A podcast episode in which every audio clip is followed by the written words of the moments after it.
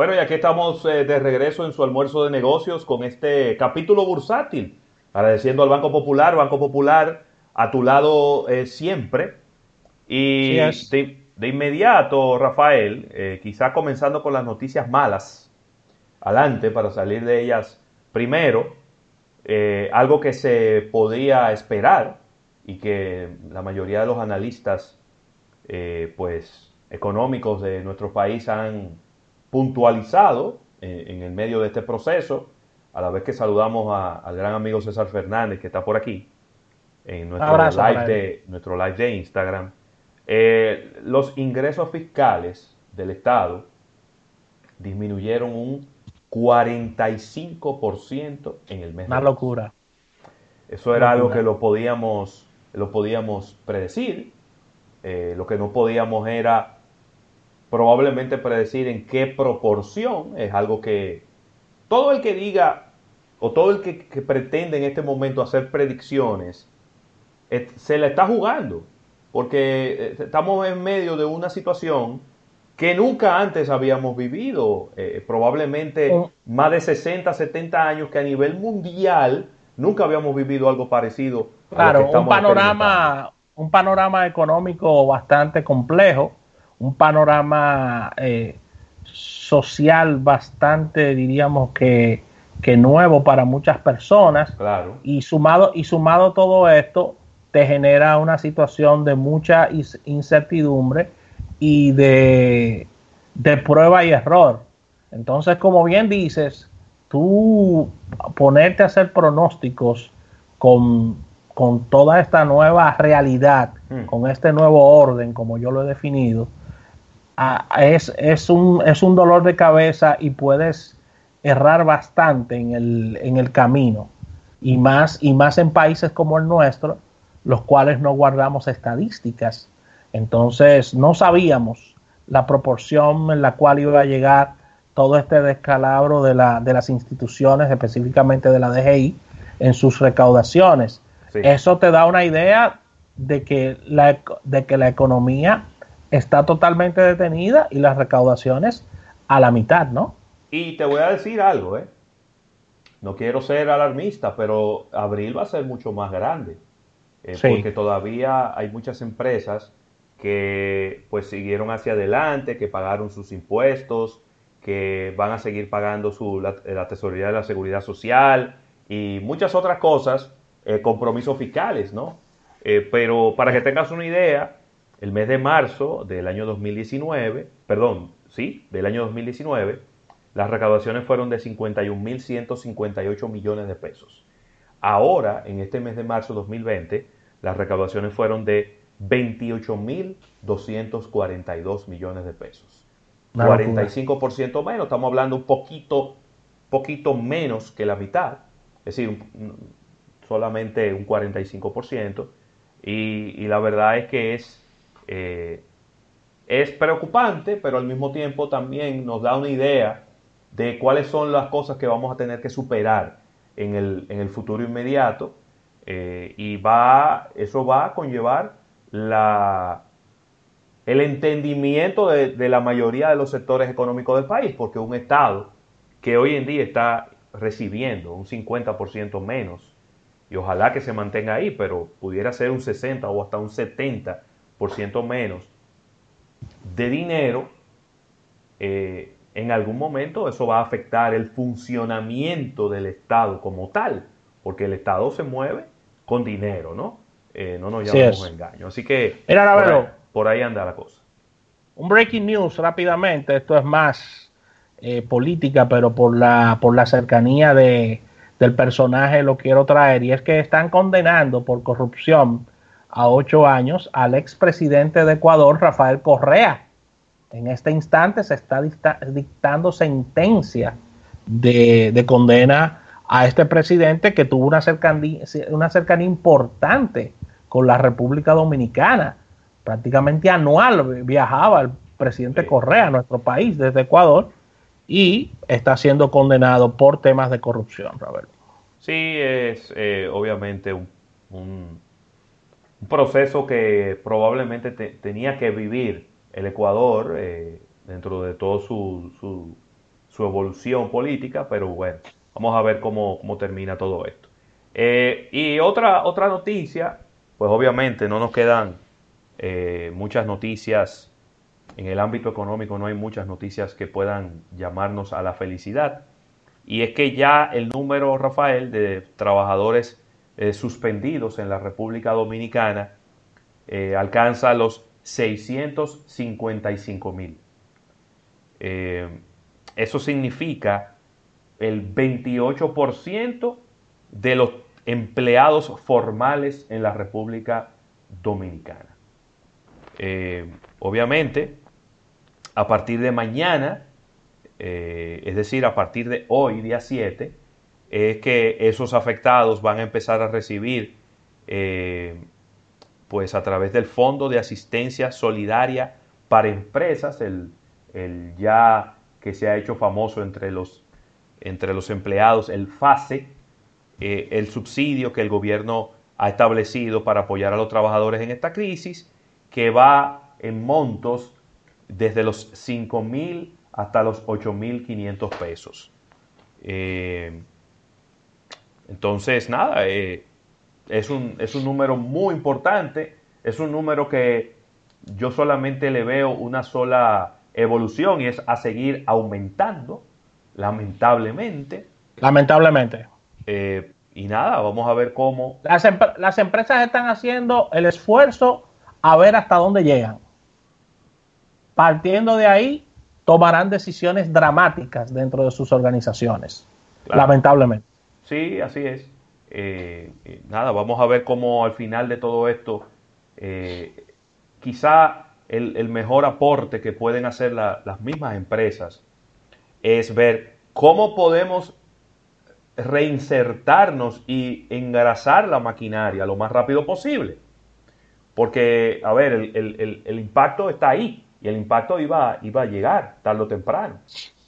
Eh, lo que hay que ver es si esto pudiera reducirse lo más posible, que solamente sean esos 60 días o como máximo esos 90 días, pero al final de la historia estamos hablando de el 28% de ya de los empleados formales de la República Dominicana pues eh, ya eh, han sido suspendidos, como lo establece el Ministerio, o bueno, es una opción que deja abierta el Ministerio de Trabajo en, condiciones como las que ocurre eh, en este momento. Mira, noticias quizás a destacar, algo positivas, y es que el servicio de delivery de restaurantes en Latinoamérica es la segunda región a nivel mundial con mayor crecimiento. Es decir, los servicios de delivery en los restaurantes latinoamericanos han aumentado la cantidad de empleos con relación a los repartidores y a toda la, logística que tiene que ver con el tema, el tema de, deliveries. Las ventas de servicios de entrega de restaurantes eh, casi se cuadruplicaron en, América Latina y quizás podemos ver ese, eh, y sin el quizás, podemos ver ese reflejo en la República Dominicana porque siguen accediendo, entrando nuevas empresas de corte internacional a este tema de los delivery, sobre todo de, temas que tienen que ver con, restaurantes, ¿no? De comida. Y eh, según nos dicen los amigos de Euromonitor Internacional, el Food Service Delivery en Latinoamérica ha aumentado cuatro veces del año 2019 al 2020 y con todo este tema de la pandemia, eh, las, el tema, eh, lo que tiene que ver con, con despidos ha sido todo lo contrario, han tenido que buscar más personal para poder satisfacer las necesidades de eh, los distintos públicos que están en sus hogares y que están realizando pedidos desde su casa. La, la industria del food service es la segunda más grande eh, en crecimiento. América Latina alcanzó, Ravelo, una facturación de 200 mil millones de dólares el año pasado, según nos dice Euromonitor, en los temas que tienen que ver con el food service y sistema de delivery. Eso es en toda Latinoamérica, incluyendo por supuesto el Caribe. Y la dinámica actual, por los factores de pandemia, han, han dado una fuerte cultura a las personas eh, pedir a través de estos sistemas en toda la región. ¿Quiénes liderean esto? Brasil, México y Chile. Son los países que más liderean estos temas de sistemas de delivery. Así que ahí hay, hay un renglón de negocios que dentro de todo este esquema mundial ha ido creciendo, se ha mantenido y ha aumentado, ha aumentado de manera positiva, porque desde que mencionamos la palabra en estos tiempos, generar empleos es algo sumamente positivo.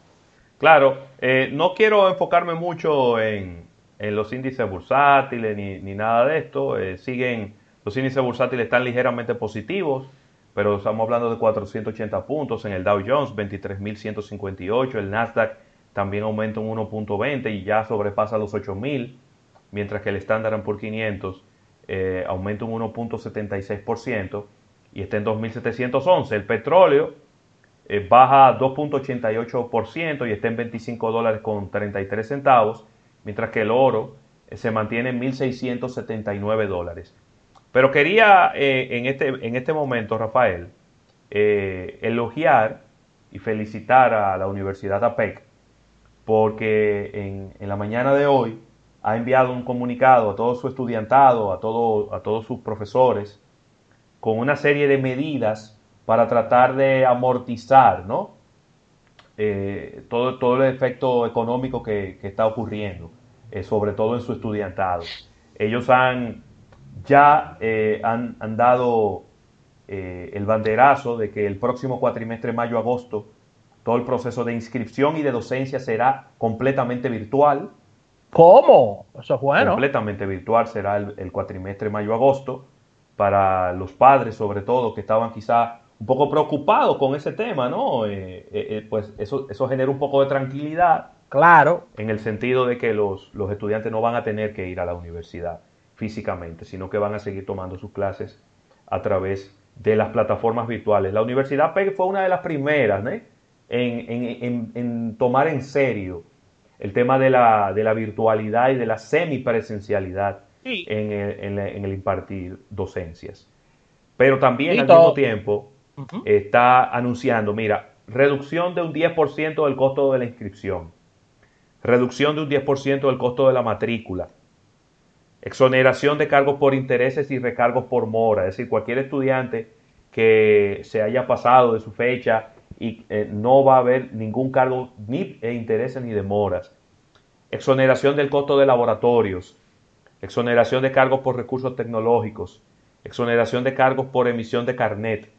Eh, también ahí va a haber un 10% de descuento para el pago del cuatrimestre completo, como una manera también de favorecer a las personas que quieran hacer un pago eh, completo. Así que qué bueno que la Universidad APEC está dando un paso adelante y está anunciando todas estas medidas. Ojalá que las demás eh, pues universidades privadas de nuestro país también hagan lo mismo. Eh, ojalá que, pudieran ser inclusive hasta mayores los, los esfuerzos de otras universidades. Eh, y creo que todo el mundo tiene que empezar a poner su granito de arena. Sí, la, universidad son sus estudiantes, no nos llamemos engaño. Y, y la universidad debe proteger la economía, el bolsillo de los estudiantes y tomar medidas para que estos no se sientan desamparados, para que la universidad eh, arrope lo que es la, cuota que debe cumplir con relación a, toda esta crisis. Y la universidad no hace nada sin que los estudiantes no se puedan inscribir en este cuatrimestre. Sencillamente no se inscriben. No se inscriben. Si tú no te puedes inscribir, no te inscribes y dice, no te inscribes cuando vuelva no pueda cuando pueda. y los gastos fijos, Rafael, de una universidad son los mismos con mil estudiantes, con dos mil estudiantes, con tres mil estudiantes, con cuatro mil estudiantes. Es decir, la planta física de la universidad, eh, lo que, lo que paga de energía eléctrica, lo que paga de, nómina, a, todo su personal administrativo, eh, todo es prácticamente lo mismo. Pudiera haber una pequeña variación por el pago a los profesores, porque si hay una materia que no se abre, ese profesor no se contrata, pero no es significativo. Entonces, la universidad tiene que tratar de que los estudiantes puedan venir y inscribirse eh, en este cuatrimestre, porque de lo contrario sus costos van a mantenerse muy parecidas, ¿eh? muy parecidos. Mira, ya para cerrar por mi parte de estas noticias escasas que uno encuentra, y es una fusión importante que se está dando hoy de dos compañías, atención Erika Valenzuela e Isaac Ramírez, y es la fusión entre Foursquare, eh, Square y Factual, que son dos empresas de geolocalización. Ya Foursquare tiene 10 años entre nosotros, si bien es cierto que es una, es una marca que se ha mantenido calladita, que está eh, un poquito, diríamos que apartada de, todo, de todas estas noticias de medios, ha dado mucho de qué hablar, sobre todo al principio, con este tema de geolocalización. Así que se están fusionando ambas, no se habla de montos, pero sí de fortalecerse una a la otra, ya que son empresas que juntan capacidades para, para, para el tema de geolocalización, que es muy importante en el marketing en estos momentos, Ravelo. Foursquare eh, es un muerto en vida. Es un muerto en vida. Entonces, eh, cualquier cosa que ellos hagan eh, es buena en este momento porque les favorece. Así mismo. Así que con esta información nos despedimos de esta sección, de este capítulo bursátil, dando las gracias a nuestros amigos del Banco Popular, Banco Popular a tu lado siempre. Al retorno, innovación al instante y luego vamos a hablar con Víctor de Cham, eh, Show Business Marketing del Entretenimiento.